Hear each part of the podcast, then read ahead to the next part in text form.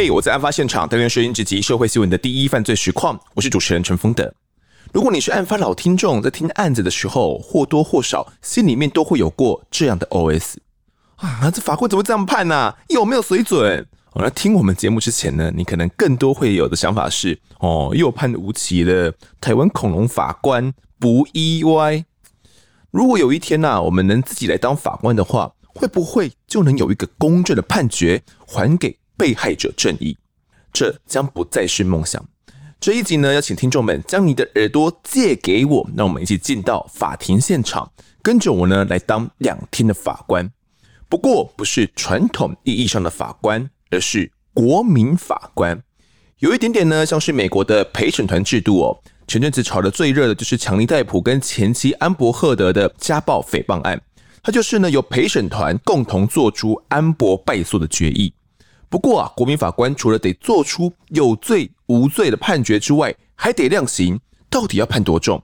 死刑、无期？那如果判有期的话，几年才是刚刚好呢？哦，想当然，这并不会是一个轻松简单的过程，尤其这几类案子哦，会牵涉到某个专业的领域。法律的专有名词呢，你可能也跟我一样，我不是很懂。不过这都不是最重要的，只要呢你有一颗正义之心，把自己真正当作是一位法官，愿意尽心尽力来审理这个案件，用你的价值观呢来判断是非对错，就一定能够还给被害者以及被告公道。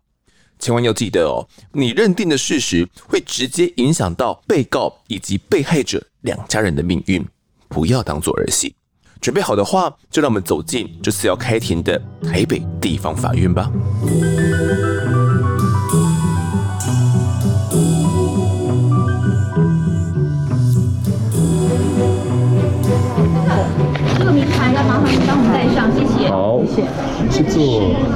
跟你一样，直到走进法院之前，我都不知道今天到底要审理一起怎么样的案子。而今天呢，加上我，总共有六位国民法官，以及呢四位准备替补的备位国民法官，还有三位有多年审理经验的职业法官，总共十三个人一起组成这一次的国民法官法庭。报道后，进到法官休息室，桌上已经有许多文件资料，我翻了一下，里面对于呢我们要审的整起案件已经有一个大概的描述。这是一起关于三十四岁蔡富天跟二十三岁张小玲的死亡案件。检察官跟被告律师，也就是检辩双方都认可的案情事实是这样的：蔡富天呢跟小玲是刚同居的男女朋友，才刚交往没多久而已哦。两个人都有长期使用毒品的恶习，而蔡富天从二零二零年十二月二十八号开始，连续三天在租屋处里面呢，把含有 PMA、MDMA 还有 MMA 三种禁药成分的摇头丸，每天免费提供二到三颗给女友吃。此外，也每天给他二到三包的毒咖啡包。这持续了三天，直到三十一号跨年当晚，两个人还一起出门上班。隔天呢，二零二一年元旦的时候，他们早上回家睡觉，晚上蔡富天还载了小林到西门町跟客人见面哦。而这个客人的身份很特别，是个警察。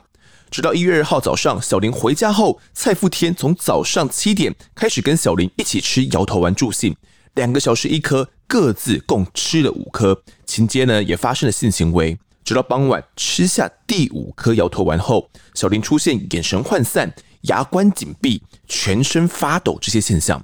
蔡福天看到后，就先后拿毛巾还有牙膏让小林咬住，并且灌食牛奶、现金，试着要来催吐。但晚间呢，小林仍然因为血液中有过量的 PMA 这一种毒物成分，以及混合了其他种毒药物，导致中毒性休克死亡。PMA 是什么呢？我们晚点会细说。小林死之后呢，蔡福天的前女友黄小慧刚好打电话来，听到电话中呢，蔡福天的声音怪怪的，所以马上赶到了租屋处，看到小林赤裸趴在浴室，他赶快通报救护车人员到场急救，但小林呢，此时已经气绝多时。而警方在房间内找到两种摇头丸，一种是十一颗的橘色摇头丸。小林血液中浓度过量的 PMA 这种毒物成分呢，刚好橘色摇头丸里面也有添加。另外一种呢，则是九颗的粉红色摇头丸，但里面没有验到 PMA。此外还有六十包的毒咖啡包哦，这些东西蔡富天都坦承是他的。经过检测蔡富天跟小林的血液之后，发现死者体内过量的 PMA 毒物成分呢，蔡富天体内也有哦。不过小林还多了 MMA、Utilon、Effilon 这些毒物成分，这些成分呢，蔡富天体内却都没有检测到。好的，上面就是简便哦都不争执的事实。那争执的争点是什么呢？哦，这边非常重要，要仔细听。第一点最重要就是蔡富天到底有没有构成药事法的转让禁药、喂药致人于死罪呢？白话一点讲的话，就是到底是不是蔡富天跟女友同时间分别吃下同样分量的五颗摇头丸后，害小林死的呢？再来呢，我们也要想，蔡富天已经知道小林从十二月二十八号开始就连续在嗑药了。如果继续提供摇头丸给他，蔡富天有没有预料到会害他死掉呢？如果都有的话，这就是七年以上的重罪。但如果我们觉得不构成，不是因为蔡富天转让禁药害死女友的，那么我们接下来就要想第二点：蔡富天有没有构成刑责比较轻的过失致死呢？这就是五年以下的刑责喽。其实看到这边呢，也就只是对案子有一个基础轮廓而已。由于啊不是真正的审理程序，没办法慢慢看卷宗啊，这个脑袋还来不及消化哦。这时一位美女审判长就进来了，要带我们进到法庭内去进行一个神秘的仪式。宣誓的意义是保证我们会尽忠职守，秉持公平和诚实的精神，来做出超然公正的裁判。请宣誓人面向国旗，并举起右手。本人获选。担任台湾台北地方法院第一年度国模数字第一号药事法案件国民法官，当公平诚实执行审判职务，依据法律处理审判，不受任何干涉，不为危害司法公正性命之行为，并遵守保密义务。谨示中华民国一一年三月二十四日。宣誓。宣誓的时候，我真的是太紧张了，手五指都忘了要并拢。那宣读完誓词呢，感觉内心经过了一种转换。我陈丰德呢，现在不是记者，不是 Podcast 主持人，而是一位法官了。那之后呢，三位职业法官哦，快速跟我们讲了一些法律概念，比如说无罪推定原则，不能够因为被告呢被起诉就先入为主，觉得他一定是有罪的。这直到我们看完全部呈现的证据，觉得已经超过合理怀疑的程度，最后才能决定他有罪。还有人强调罪疑为轻啊，法官不是全知的神哦。如果看完证据后仍然可能无法判断出确切的犯罪事实，应该要做出对被告有利的认定。除此之外呢，还讲了很多法律概念，但我老实说，那都只是快速讲过去而已。一个法律名词或概念，可能是法学院要用一两堂课来上的，对我这个素人法官来说，根本没办法快速理解。那脑袋被塞了一堆东西哦，还乱糟糟的。审判长就跟我们说，准备开庭了。好，法警会先就是请大家跟我们敬礼。他敬礼其实不是对法官敬礼，是对司法，对司法的庄重敬礼。请坐，请坐。一坐下来，我心跳就一直加速，这种身负重任的感觉真的有够紧张。刚开庭呢，检察官就先开场来做死者的背景介绍。本件这个死者张小林，他二十四岁，一百五十一公分，学历是大学肄业，体型纤瘦，在今日酒店担任公关小姐。那他出生一个月，父亲张大华就离婚了。这时我才知道啊，原来死者小林是在酒店上班的小姐，从小呢家境就不好，却在今日酒店遇到了大他十岁的行政人员哦，蔡富天。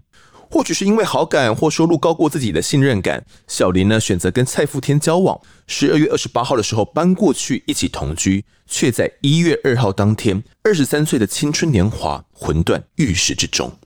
张小林死亡，这是果；而蔡富天呢，在案发当天以及前几天所提供的摇头丸跟毒咖啡包，是检方认为的因。那彼此之间到底有没有确切的因果关系呢？检察官希望我们替没办法来的小林公正审断。这个辩护律师啊，也有一番他想要对我们说的话。他本来就可能想象得到这样会死亡，他自己怎么敢这样使用这些毒品呢？而且我在这里要提醒各位国民法官，我们现在在讨论的转让禁药致死罪的致死，他的主观意图是应注意、能注意而未注意。并不是检察官该单纯讲的，是用想象的这部分，纵然主观是很难，我们很难去钻到蔡富天的脑子里去判断。可是大家可以在接下来的证据调查用其他的客观证据去判断，到底蔡富天能不能注意得到，他给这些毒品真的会导致张小玲的死。检察官还有提示了一些证据哦，包含小林的遗体照片，其中就有看到小林是全身赤裸趴在浴室，脸呢埋在空的脸盆里，身上没有明显外伤，嘴巴呢被塞了牙膏，而且从嘴巴到脸部都有一些血迹，相当的诡异。小林是吃毒品死的，怎么会有血迹呢？就是你可能跟我想的一样哦，有没有可能小林的死是他杀呢？毒品是被强灌进去嘴巴里的，不过起诉书不是这么写的啊。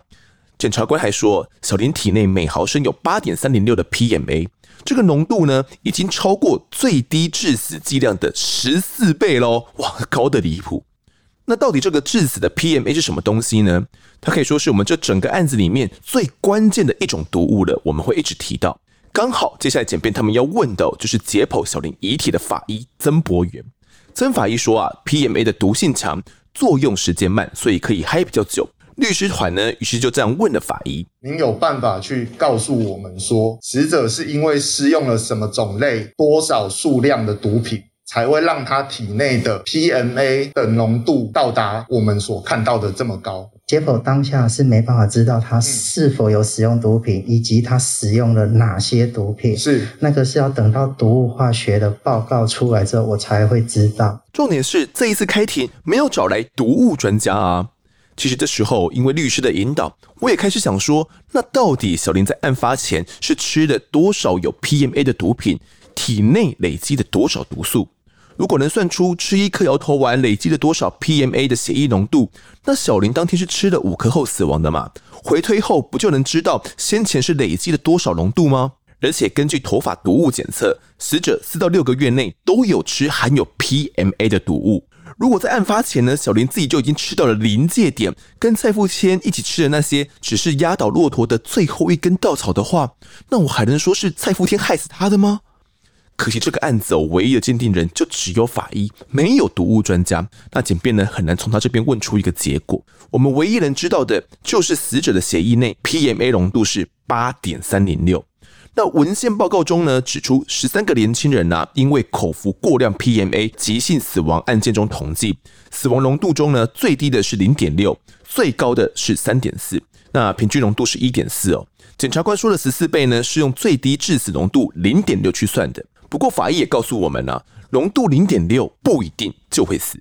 律师突然突袭哦，秀出了一个过往高院的判决书，里头呢，毒物专家曾经回函说，PMA 吃进去之后会被人体二十四小时后排出，要跟法医呢确认他的看法。这个不算是检辩双方正式讨论过的证据内容哦，所以当律师突袭的时候，检察官那边有点不知所措。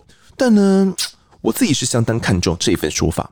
而就在检辩双方呢问完法医后，中午休息时间，我也趁机跟一起审判的国民法官们聊了一下，这才知道哦，这一次主要审判的六位国民法官，分别是两位教师、两位医师以及两位记者所组成的。这六个人又会蹦出什么火花呢？下午开始就要换国民法官们来问法医了，我们可能也问出了你心中的疑问。虽然呃认为他可能是意外，也没有被他人呃强灌药物的个可能，但是我们在证物上看到他嘴唇下方这一大片不自然的淤青的可能原因大概是什么？就你的专业提供看法，谢谢。因为那时候是跟我讲说他是趴在浴室里面，然后他扣在脸盆，所以我会比较想说是不是脸盆的边缘刚好他压着，因为他那时候讲是趴着，所以我在想说是不是趴在脸盆的边缘，所以压到让他造成。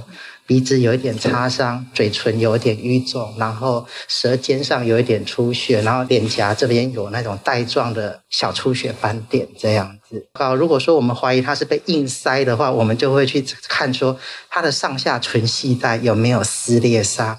那另外，他的那个嘴巴深处的那个硬腭有没有被塞进去东西，所以去弄到他有那边有受伤出血。那时候解剖所看到，并没有看到那个上那个软腭硬腭那边有受伤出血，然后也没看到上下唇的系带那边有撕裂伤出血的情形出现。以他的这些伤势看起来，个人比较认为不像说是被硬塞东西进去的感觉。一月二号，他返回被告住屋处的时候，因为当时他是走进去的，请问就您学理上的一个理理解，他当时的浓度有高达八点三零六吗？还是那是之后才发生的事情？有可能更高，也有可能没有，因为他可能是在那之中吃使用毒品的，也说不定。这个我可能就没办法回答您这个问题。如果他当时是比八点三六还高的话，他有没有办法就是自己单独这样走进房门里面啊？呃，这个我可能不知道。不过理论上八点三零六真的是蛮高的啊，在那种浓度下。是否还有正常的行为能力？这个可能需要询问其他的专家了。那请问他毛发中过去的四到六个月有残存？以你的学理经验，在过去的四到六个月，他有几次身体里面的血中浓度也会高达八点三零六？呃，这个可能没办法知道，因为那个头发里面只能够定性检查出来说有这个药或没这个药。可是呃，目前我有问过我们所里的毒物化学组的专家。他们目前没办法定量头发的毒品浓度，所以他们只能做到定性而已。然后我已经很感谢他们了，所以他只能告诉我说：“诶，可能在那一段时间有使用过。那至于说使用的量多还是少，可能就没办法从报告里面看出了。”毒物进到体内之后，就是 PMA 进到体内之后，是在二十四小时内就可以完全排出吗？还是它仍会在血液里面有部分残留？以您过去经验。如果以刚才辩方大律师他们提出的所里的毒物化学专家他们讲的，大概他们是说百分之八十就从尿液中代谢排掉，剩下百分之二十残存在体内。当然可能随着时间的过去，它会慢慢的就越来越低，留存在体内这样子。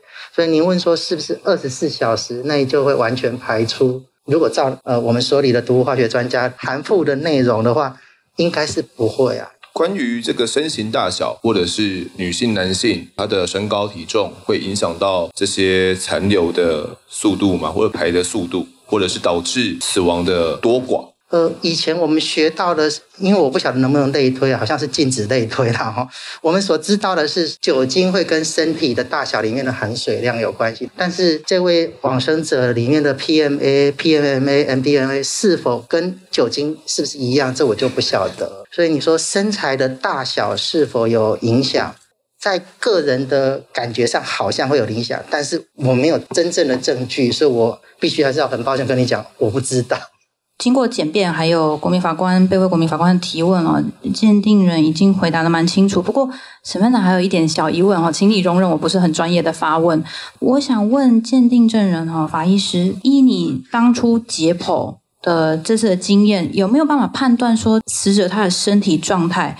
哦，除了刚刚我们提的肺水肿、心脏肥大这些很难判断成因的部分之外，有没有其他身体状态或疾病？让他身体的代谢率跟一般人不太一样，他身体状况已经有点差，或者他很瘦或怎么样，让他不会二十四小时内八十帕就代谢掉，而是可能会留很多在体内。目前可能没办法判断，因为呃，就什么都不知道状况下去做这件的解剖，解剖完了第一下当下的感觉，我会认为这是一个没有发现的解剖。什么是没有发现的解剖？呃，应该说没有重大发现的解剖，它就是有是一些看起来类似就是死后变化的一些各个脏器就是有充血的情形，就是没有其他身体的变异，就没有特别专一性的变化，可以直接说解剖完之后就可以很明确的跟检察官报告说他的死因是什么。嗯所以这种的大概就是解剖完之后，可能就是说，可能需要做进一步的毒化跟病理检验，来去确认他的死亡原因是什么，而且还要参考呃环境调查的证据。一个人他在长期有使用那种毒品的时候，他可以对那个毒品的耐受度其实是会渐渐的提升的，是有这个可能性。嗯，但是说能够提升到多少？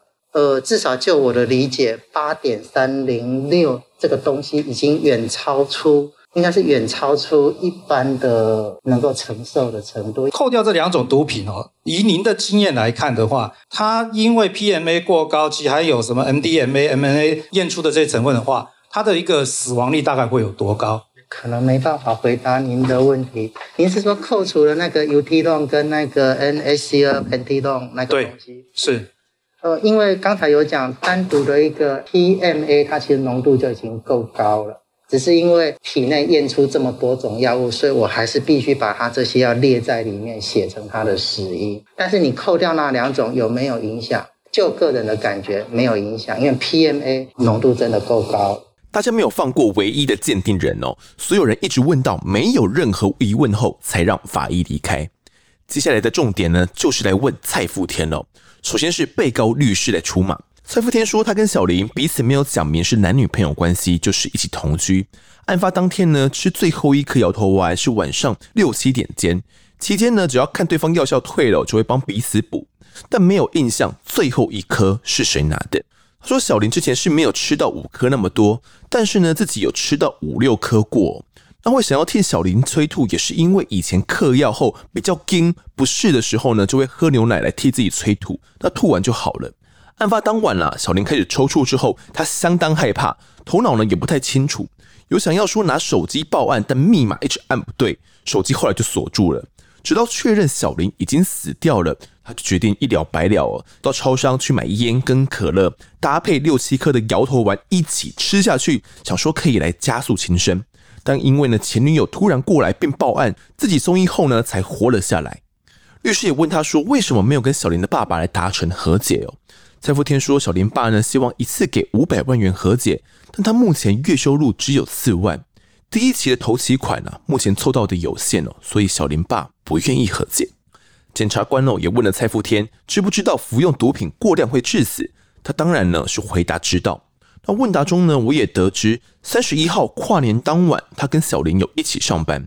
蔡富天笔录说过，小林平时上班的店内呢是没有必要吃毒品的。一月一号回家之后休息，看到小林应该也都没有异状。当天晚上，小林跟他说要去西门町见一位警察客人。蔡福天也说过，警察客人应该是不会带毒品给小林的。他回忆呢，案发当天他们是各吃了五颗摇头丸，但吃哪一种却忘记了。蔡福天呢，还用着哭腔回答说，他也知道有风险，也觉得自己要负责。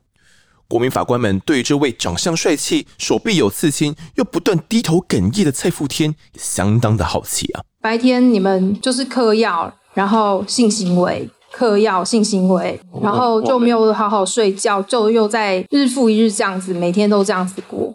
那一天算比较特别，那一天是因为他知道我跟前女友见面的事情，所以在哭，所以比较不一样。那个死者他在酒店的时候去外面接客，他也会用药吗？有听他说过。那你知道他跟警察去看电影、吃饭？他们当天晚上也有用药或是有性行为吗？我不知道，警察应该不会吧。所以没有跟你提到这一块就对了。没有跟我讲。那可以问一下，你那天干嘛跟你前女友联络？还是本来就保持联络？那天就是他叫我出去，说要跟我聊聊，就跟他出去。所以你都还在跟前女友藕断丝连？就是。就是他那边想要再继续在一起。我看好像后来你又下去那个便利商店买东西吗？是。你觉得那个发生事情的当下，便利商店有没有人？有，有。你觉得如果他知道说有一个人快死掉了，他会协助报警、协助送医吗？我下去的时候，那时候他已经死掉了。哦，我指的是说，如果事情发生的时候，当时便利商店有人嘛？哈，我是问这个问题。嗯。好，那我另外问一个问题，就是附加的，如果今天不是你们在吸毒，失火了。你的手机锁住了，请问你会怎么做？失火了哦，会烧死人哦，你也会被烧死哦。跑走吧，逃走，你会绕跑对不对？嗯、你会夺门而出对不对？嗯，我问完了。你可以解释呃说明一下你们为什么吵架的原因吗？吵架的原因是因为我那一天就是接他迟到，就是我呃本来约四点要接他，后来六点多才接到他。然后因为我在这之前就是有跟前女友见面。所以回去才吵架。当死者已经出现了一些什么抽筋啊，然后抽搐的那些症状之后，你帮他做急救，那这个前后大概花了你多久的时间？他大概从抽搐开始到他离开，大概我是感觉大概十到十五分钟。那再请教一个问题哈，因为我们从那个证据上面的一个共识，你认为你主张你其实没有必要为了。那个小林的死做负责哈，但是刚刚在答辩的时候，你又改口说你觉得他的死跟你自己是有连带关系的，那可不可以说一下这中间的想法的转变？我不知道，我就一直很自责，觉得觉得这件事就是应该要我来负责，因为毕竟那时候他身边就只有我。喂食他第四颗的时候，他那时候有任何异样吗？比如说神情上，还是你当时没有发觉？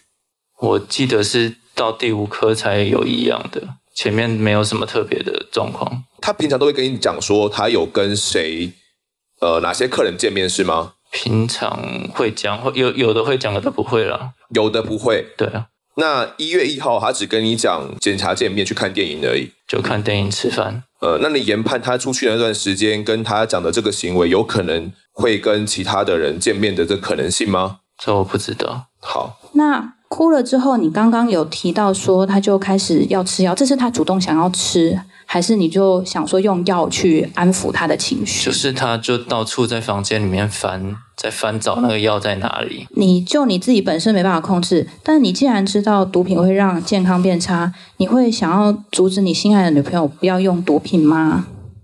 所以我一直很后悔当初没有做这件事情。说再多也换不回逝去的性命。一整天的开庭流程也迎来了当天的最高潮之处——检方解辩。如果张小玲她可以出现在一个健全的家庭，她有机会可以出国留学。他有机会可以成为像辩护人这样优秀的大律师，他有机会可以成为医师、记者，成为这个社会的中流砥柱。那很可惜的，张小玲出生在一个单亲家庭。从一百零九年十月二十八号到一百一十年一月二号这段时间，张小玲是把她的身心灵都托付给了在场的这位被告。很可惜的，被告今天辜负了他的期待，并且不断的尝试的想要把责任推到张小玲的身上。因果关系部分，我们先要厘清一个先决性的问题。张小玲有没有可能去服用被告以外的人所提供的毒品？我们今天确实没有毒药物专家到场，我们可能无法知道毒品在张小玲体内的代谢情况。可是各位要记得哈，福尔摩斯说过一句话：如果排除掉所有不可能之后，只剩下一个事实，那它就是真相。换句话说，如果我们可以排除掉张小玲她有服用非被告的人提提供毒品的可能性的时候，基本上张小玲所服用的毒品就是被告提供的。虽然说检察官不是毒药物的专家，但是检察官是查缉毒品的专家。我跟各位解释一下，为什么我们认为，即便张小玲体内验出了扣案五里面没有的 U T l o n 这也不代表任何事情。U T l o n 它是一种卡西酮类的合成毒品，常见的会混杂在毒咖啡包跟毒奶茶包当中。那毒咖啡包，我相信各位应该没有看过了哈，它其实很混合了很多毒品、化学药剂、感冒药，还有咖啡因这些五花八门的成分。而且它不是利用那种机器用生产的那种方式生产出来的哦，它是制造毒品的人，他一包一包的把各种不同的成分塞到咖啡包里面，用人工包装出来的。这包装毒品的人当然也不大可能是多么优秀、自我要求很高的这种这个工程师啦。所以换句话说，只要他稍微偷懒一下，或者是说他每个包的成分可能放的不一样，每包成分可能就不一定百分之百相同。但是扣案六十包的毒咖啡包里面啊，因为鉴定经济的关系哈，我们没办法针对扣案的所有毒品每一包都去检验。所以我们只有抽部分的方的毒品咖啡包来抽样检验。换句话说，虽然扣案的毒品咖啡包里面没有 UT-Long，但这不代表着没有去进行鉴定的毒品咖啡包里面也没有 UT-Long。其他的毒品咖啡包里面还是可能还有 UT-Long。更何况，就算是其他毒品咖啡包里面可能还有 UT-Long，这也无法斩断 PMA 就足以单独导致张小玲死亡这个因果关系的连结，也不足以斩断张小玲血液跟胃中的毒品成分跟现场扣案毒品成分。基本上完全相符这个结论，所以跟各位说明哈，UT-Long 这件事情不代表任何事情。被告确实提供含有 PMA、MMA 的摇头丸及其他扣案毒品给张小玲。第二，除了被告提供的毒品之外，张小玲她没有机会去服用其他的毒药物。第三，如果不是被告提供毒品给张小玲，张小玲就不会死。因此，我们认为两者之间是有相当因果关系的。提供大量毒品给别人服用，可能会导致别人死亡，这件事情有这么难以想象吗？为什么我们要用毒品、伪药、禁药这么强烈而且尖锐的词汇来形容这些物品？不就是因为这些物品是我们人类所已知的对于生命安全最危险的东西，所以我们才会用这种名词来称呼它吗？所有人都知道这些毒品是有害的，只要你各位拿起手机来 Google，你就会知道扣案的橘色摇头丸是号称死神跟超级摇头丸的毒品，而被告却在十个小时之内提供了五颗给一名年轻女性。再者哈，被告跟张小玲的年龄。身高、体重、性别跟吸毒习惯都不一样，而被告并没有任何医学或毒药物的知识，足以让他做出正确的判断。换句话说，他纯粹只是在猜测跟赌博。而他罔顾他的生命，张小玲的生命，提供大量毒品导致张小玲死亡这样的行为，随便的猜测，这样应该不会死吧？其实就是转让违禁药致死罪的处罚目的，也是这个罪名的典型案例。结论上，我们认为说，哈，检察官始终不觉得被告真的想要把置张小玲于死地了。但是我们确实觉得被告可以多做一点。他为什么不多做？因为他被毒品跟性爱带来的快感跟欢愉所蒙蔽了。他不愿意为了张小玲多想一点，为了他自己的所作所为付出代价。如果不是被告提供毒品，张小玲就不会死。所以有因果关系。在预见可能性的部分，不管是从客观上还是从主观上来说，被告都有能力可以去想象到张小玲会因为他所提供的大量毒品而死亡，所以有预见可能性。因此，检方请求各位判处被告成立转让违禁药致死罪。他知道张小玲的作息跟服毒情况，而且，在案发的时候，他是这个世界上面唯一有在场、有机会去拯救他的人，所以两个人之间还同时具有了危险共同体跟密切共同生活关系，所以被告对张小玲负有保证人的地位。而他所做的什么呢？他给他灌蚬精，给他灌牛奶，却没有去做出法律要求他所做的事情，就是紧急的把张小玲送医救护。因此，我们认为他如果不构成转让违禁药致死罪，至少也构成转让违禁药加上过失致死罪。我不管各位相不相信，我真的是为了公平正义才走上检察官这条路。我希望为了这个社会上面需要我帮助的人多伸出援手。像张小玲这样的弱势女性，被告其实有机会可以拉她一把，结果呢，被告把她推下了万丈深渊，让她今天无法站在这边跟各位说她自己的故事。各位现在有机会可以为张小玲做一件事情，那就是请各位判处被告转让违禁药致死罪，让被告为了自己的所作所为付出法律上面的代价。检察官这番话真的是铿锵有力，深深打进我的心中，并且呢，检方这边也做出了量刑参考。依照过往这类判例呢，建议以转让禁药致死罪来判蔡富天九年的徒刑。而接下来结辩的律师先是提醒了我们刑事审判的基本规则哦，无罪推定、罪疑为轻，以及最重要的，检察官要举证到了一个合理怀疑的确信程度，我们才能判有罪。那么检察官真的有举证到这种程度了吗？首先是小林体内的 PMA 哦，真的是全部都是吃蔡富天提供的五颗橘色摇头丸而来的。早上听到现在，大家知道到底张小林吃了几颗吗？大家可能会想说啊，那是因为被告他都不记得啦，检察官哪有办法举证？可是问题是这个是很重要吧？吃一颗橘色的，其他四颗是粉红色的，还是我今天吃两颗橘色的，其他三颗是粉红色的？这应该会影响大家对于他那天吃的药丸会不会到达那个致死量非常重要的判断，对不对？那到底里面的 PMA 含量有没有以高到足以形成八点三零六的浓度呢？可是检察官没有去做检验呢，他只拿了这个报告跟我们说，被告里尿液也有，被害里血液也有，所以一定有吃。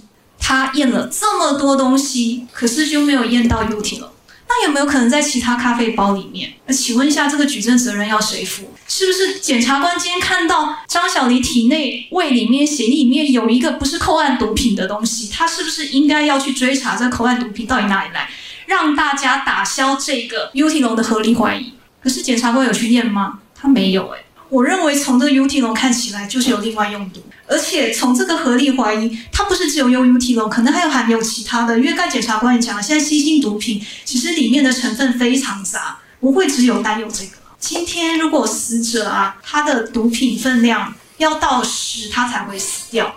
然后今天被告给了这个毒品分量十的毒品给死者，死者死掉了，这样相当有关系，因为他给了这个毒品。而且他这个毒品不管给谁，可能都会死掉，因为分量到十了嘛。可是今天那个死者本身毒品累积就已经到七了，被告只给了后面那个三分量三的毒品，他没有给那个三，死者不会死掉，没错。可是他这个三给别人，别人会死吗？不会啊。相当因果关系，除了这个东西的发生会导致这样的结果。你这个也是要到别的情况去适用，也要一体适用，都会发生同样的结果，才有相当因果关系。这样还可以说是因为蔡福天的药导致张小玲八点三零六死亡了吗？还是之前他吃了其他的，或是更之前 PMA 的累积呢？今天检辩双方都不争执，被告跟张小玲在这段同居期间吃了其实相同分量、相同种类，然后差不多相同时间吃的毒品。那请问一下？今天死者已经到了八点三零六，那被告应该到多少？就算那个人的体质有些差异好了，可是会低到零点六以下不死掉吗？这不是就是反正其实被告他提供的毒品根本就没有到致死量最好的证明吗？而且被告他吃了这些毒品，然后他最后还要自杀，又吃了一大堆毒品，可是他没有死诶、欸，是不是代表他之前跟张小雷吃毒品根本就没有到致死量？这是很明显的事情吧？那蔡富天来说。他之前的经验就是他有吃到五颗，所以我知道大爷在问，那六颗呢？七颗呢？可是对他经验来说，他就是吃到五颗，他觉得很好，没事啊。张小玲她也不是第一次用药，诶，她也是常常在用药的人，诶。那真的被告对这件事情主观上一定有预知可能性吗？不是吧？我想讲一个事情，在场里面有谁比被告更了解用药？有谁比他更了解吃几颗不会有事？对吧？转让一些药，然后现在有个人死了，难道都不用负责吗？他转让禁药本身就是要已经有罪责，这是要提醒大家的。可是就致死罪部分呢，虽然被告说他觉得他应该要负责，没错，道义上应该要负责，大家都知道，所以他也愿意跟被害人的父亲和解啊。可是就我们辩护人的角度，我们去仔细看了卷证，我们觉得就相当因果关系，还有预见可能性，中间连不起来。这个致死罪七年以上的有期徒刑，怎么可以要被告去承担呢？那么过失致死呢？律师认为哦，刑法上有所谓的自我负责原则。小林跟蔡富天一起吃五颗摇头丸，是他自愿冒险，所以蔡富天的这一块自然也就没有过失责任了。而过往呢，都有过类似的判例。马拉松式开庭的最后，审判长问了被告有没有想说的，蔡富天给了我们这样的反应。我没有读过太多的书，我也不太会讲话。今天开庭的事，我也不太清楚大家在讲什么，只知道过去的自己确实做了错的事情。我对小林跟小林的爸爸真的很抱歉，我到今天还是没办法接受小林已经离开的事实。对不起，小林。最后，我也要跟我的阿妈跟两位姑姑说一声抱歉。让你们担心太多了，请你们不要再太过担心。我应该要接受我应该要有的处罚。我要说的就这些，谢谢。那辩论终结，我们退庭。欢迎。第一天结束后回到家，我心里面其实是相当不安的。明天就要进行评议程序，也就是我们这几位国民法官跟职业法官要各自发表看法。我们这几个人要来决定被告到底有罪或无罪。我有办法找出真相吗？听众，你心中已经有了答案，还是也跟我一样惶恐呢？为了能确保做出公正的判决，我开始将我今天来不及看的笔录证据以及鉴定报告全部再看了一次。你只要呢点下本集资讯栏的连结，也可以跟我一起阅卷复习法律的条文内容。首先是他杀的可能性，蔡富天的笔录有说过，当天他们是只有吃一种摇头丸，哪一种他忘记了。但他能确定只吃其中一种，因为之前呢有吃过，觉得那一包效果比较好，所以那一天只吃那一包而已。至于为什么小林下巴会流血，是因为呢要扶小林站起来的时候，两个人有一起跌倒，当时不知道小林有受伤，但有看到血，他以为是嘴巴咬破流的血哦。当时为了怕小林咬到舌头，他还有用手指帮忙掰开嘴巴，手指呢也因此有被咬到。这个伤势，检察官曾经有当庭看过。再加上今天法医所说的呢，我自己先是排除了他杀可能性。此外，还有看到小林爸爸的笔录以及写给检察官的亲笔信。爸爸说，由于家里是低收入户，小林要升大二的时候，看家里经济状况不好，所以想要出社会赚钱，减轻爸爸的负担。前后做过很多家餐厅，一直到二零一九年那时候，因为小林怀孕，本来要跟男友结婚的，后来婚没有结成。由于爸爸太过关心了，父女俩因此吵架。从那之后呢，小林就自己搬走了。一年半后，爸爸再一次看到小林，他已经成了一具冰冷遗体。而爸爸写说，调解的时候，蔡富天只拿了一万五，从头到尾就是一句话：没有钱。希望检察官能帮他查明真相，还他一个公道。而蔡富天呢，他就是一个高中肄业的毒品成瘾者。案发后，已经没有在酒店上班了，改在车行跑车。家里面还有两个姑姑，一个奶奶是低收入户。他说会再去凑一笔钱给死者家属。看完这些，我再把鉴定报告内容、现场照片，还有今天抄的笔记仔细看过后，决定要来写下我所认定的事实。听到这，你肯定也有你所认定的事实版本吧？可能跟我有部分一样，或根本就完全不一样。那就跟着我开始来思索，到底真相是怎么一回事吧。如果可以的话哦，思索时不妨按下暂停，同时呢写下你的判断，思绪也会更清楚。第一点也是最重要的一点，小林体内的 PMA 八点三零六这浓度都是蔡富天所提供的五颗摇头丸所造成的？关于这点哦，我没有把握，所以我认为小林应该是在其他地方吸食毒品，导致了体内 PMA 浓度累积，不然没有道理。蔡富天也吃五颗没死，小林吃了五颗却会到八点三零六这个吓死人的数值。一月一号当晚，小林跟警察客人出去看电影吃饭，理当不会吸毒，但是当晚他只有这一个客人。蔡富天说过，有时候小林跟其他人出去，并不会跟他说。这些场子呢也会吸毒，小林头发还有验出其他的新兴滥用物质，这都是在蔡富天血液内没有验出的。第二点，他们吃下的这五颗摇头丸都是橘色摇头丸吗？是的，蔡富天笔录中呢有说到，他确信这五颗都是同一种摇头丸。既然现场扣案毒品只有橘色摇头丸有 PMA 成分。法医也说，致死原因呢是 PMA 的浓度过高，那就只能是吃橘色摇头丸了。没道理呀，小林在外面吃的有 PMA 成分的毒品，浓度高到八点三零六，还能正常回家吧？第三，小林体内的 U T 龙到底怎么来的呢？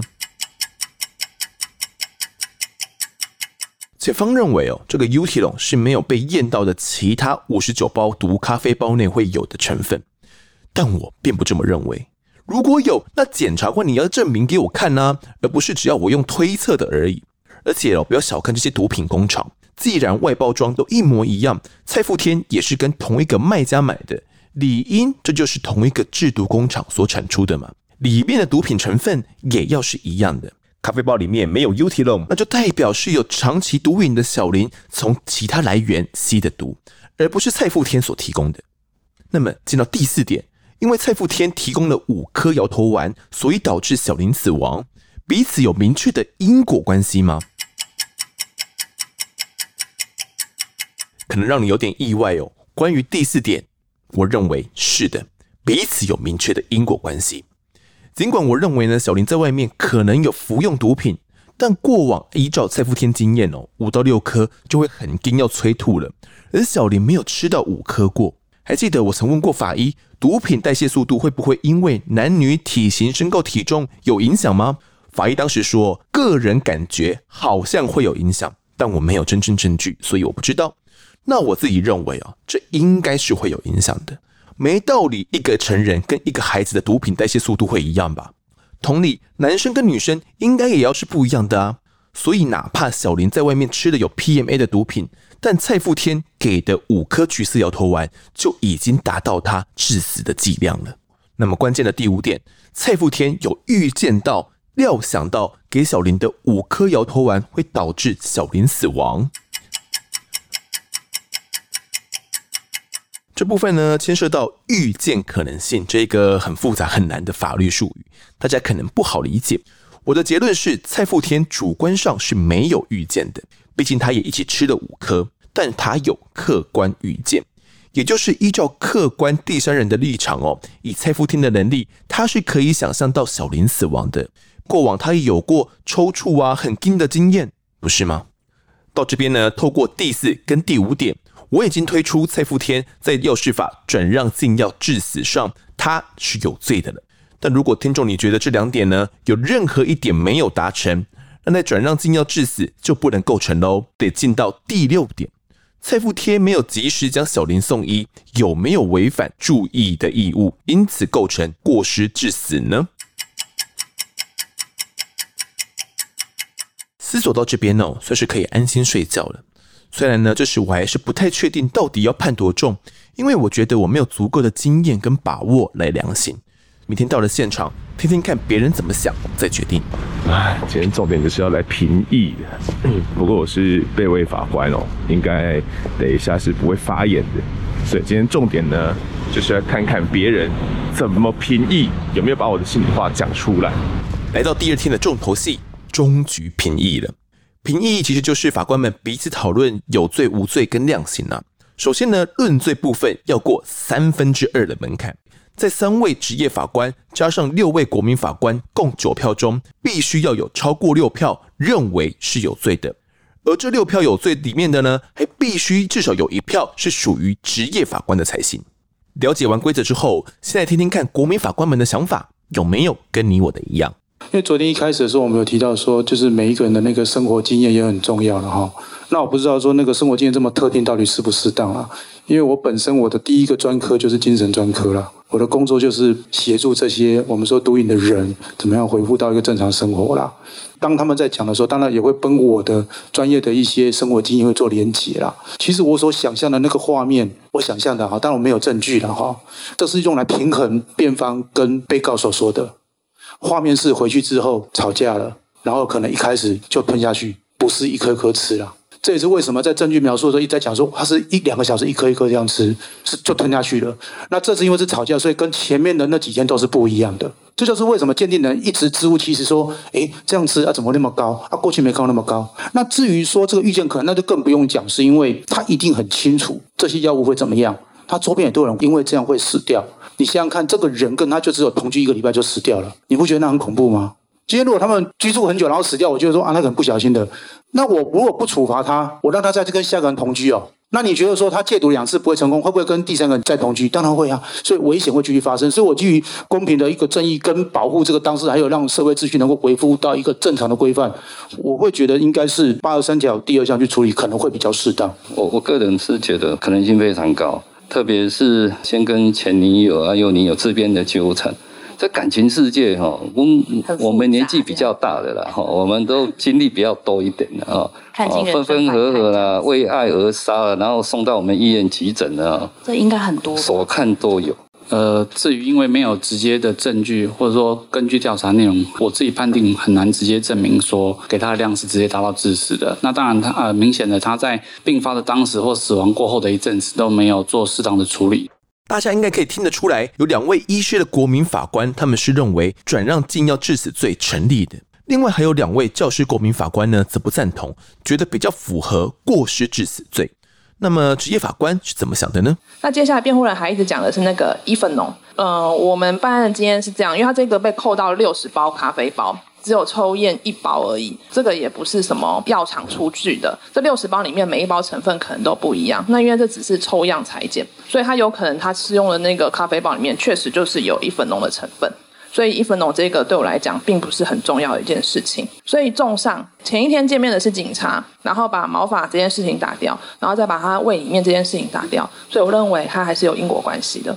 到底要用几颗药，可能大家不是那么的明确。但是我们的前提就是建立在大量用药这件事情。那那这样子的话，大量用用药可以导致死亡，我相信普罗大众应该是可以知道的。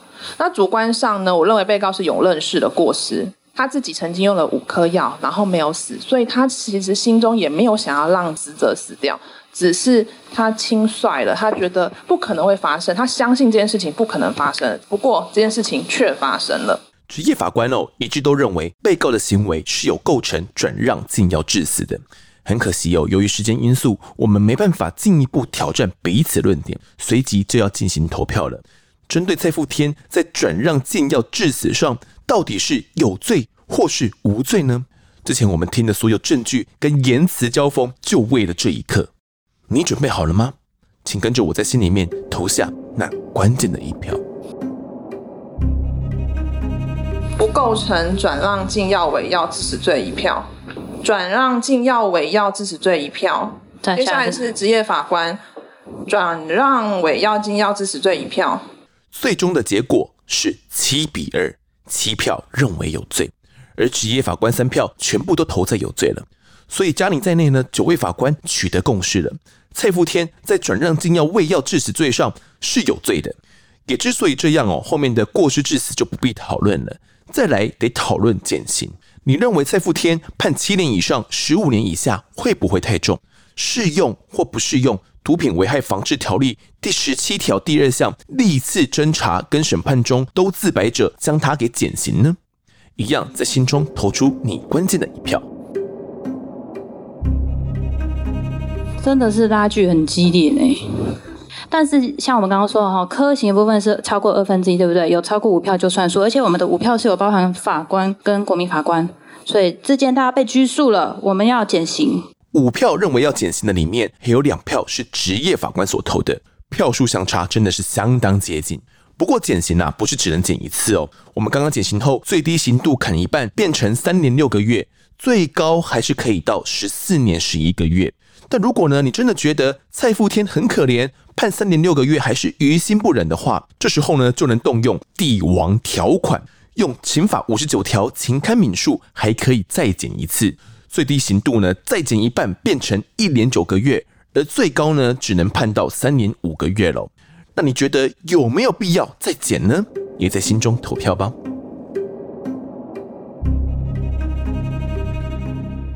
这一次的决议哦，是全数九位法官都不认同，说还要再次减刑。所以呢，最后我们量刑范围就在三年六个月到十四年十一个月这一段区间。你还可以裁量哦，要并科被告罚金。这部分投票规则啊，由于比较复杂，我直接告诉大家最终的结果。最重的一位法官判处十四年，并科罚金一百万；第二重的呢判十年，第三重的判八年。这三票呢都是国民法官判的。接下来第四重的呢则是六年十个月，分别有一位国民法官跟职业法官都这么想。累计到这边哦，已经五票过半了，而且呢其中一票还有职业法官同意哦，所以六年十个月就是我们这个国民法庭最后的判决结果。尽管有一位职业法官跟两位国民法官都认为六年就够了，不过啊，这已经不会影响到刑度了。如果要判到死刑的话，这边的票数就不只是要过半，而是要超过三分之二喽。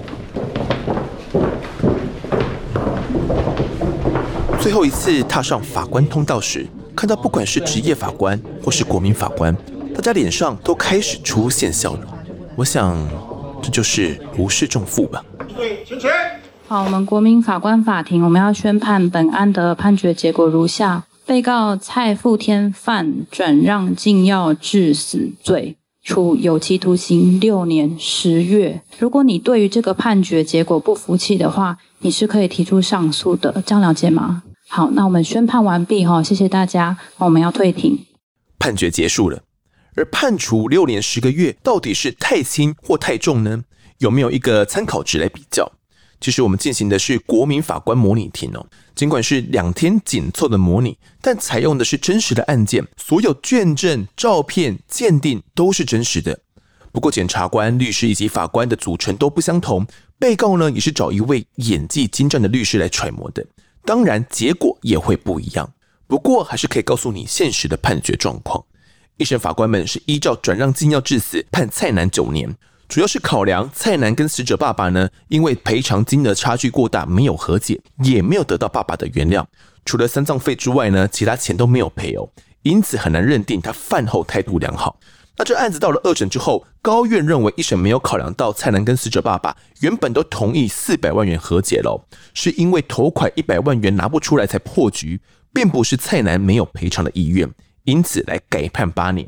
最高院呢也驳回了上诉，全案确定。除此之外呢，台北地院在这一次模拟庭还同步办了两组影子团，是由乱数抽选的国民组成的，职业完全没挑选过。其中一组呢，还模拟了美国陪审团制，分别判了四年以及四年四个月。我必须得说，影子团的国民法官他们是坐在法台下的，所以感受会跟真实坐在台上的我们差很多，但仍旧可以当做一个参考依据。初看看完感觉怎么样？看完觉得我他的用意是良善的。是好的，而我呢，就找到了其中一位影子团的国民法官，是平时担任业务经理的杜先生。那当然了，我们就我们所知，我们的法官的印象说实在不是很好。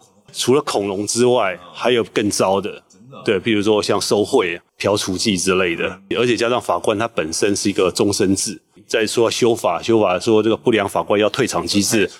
可是是很难做到，你既有的既得阶级利益，他怎么可能愿意去放手这个东西呢？那或许有关单位他在弥补这一块缺失的方式，或许他只要想到用国民法官这个模式，能够去判决一个能够符合社会期待、社会期望的一个判决。不要脱离社会的一个观感和现实太远，而你所做出的决定的话，虽然慢一点，或者花一些时间、花一些金额去做投票，可是他能够做的决定对国家人民是好的，贴近对贴近人民的心态，对这个整个人民的期待，这是绝对重要的。不要是盲目追求了啊，还要快要高速了，而且说实在，花了很久的时间，非常久的时间，然后去讨论一些细部细部的问题。有时候自己有点开到有点放空吗？就不知道现在在讲什么。呃，也会也会有点不可否认的，因为时间比较 时间冗长，时间都冗长。那可是怎么讲呢？这个可能或许是一个民主国家的一个必经的过程。觉得有你们有对啊这样的责任？对对对对对，你就是必须要导入社会上的观感、社会上的经验、不同的经验。然后可以符合社会的期待，应该要怎么样又怎么样，加入一些不同多元的观点、不同的考量，然后判出一个比较合理的判决。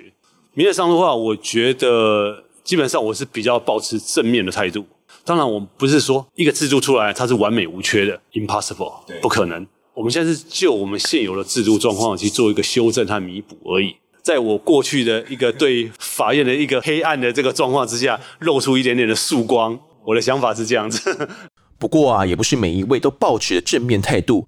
其中呢，跟我们一起讨论跟评议的李老师啊，他也大方谈了对国民法官制度的看法。真的要论罪的时候，哦，那把尺到底怎么拿捏？呃，说实话，这个部分哈、可能还是交由专业的法官来做判定会比较适合。我们论罪，它强调的是一个所谓的一个公平，哦，至少相对的公平，不是绝对的公平的。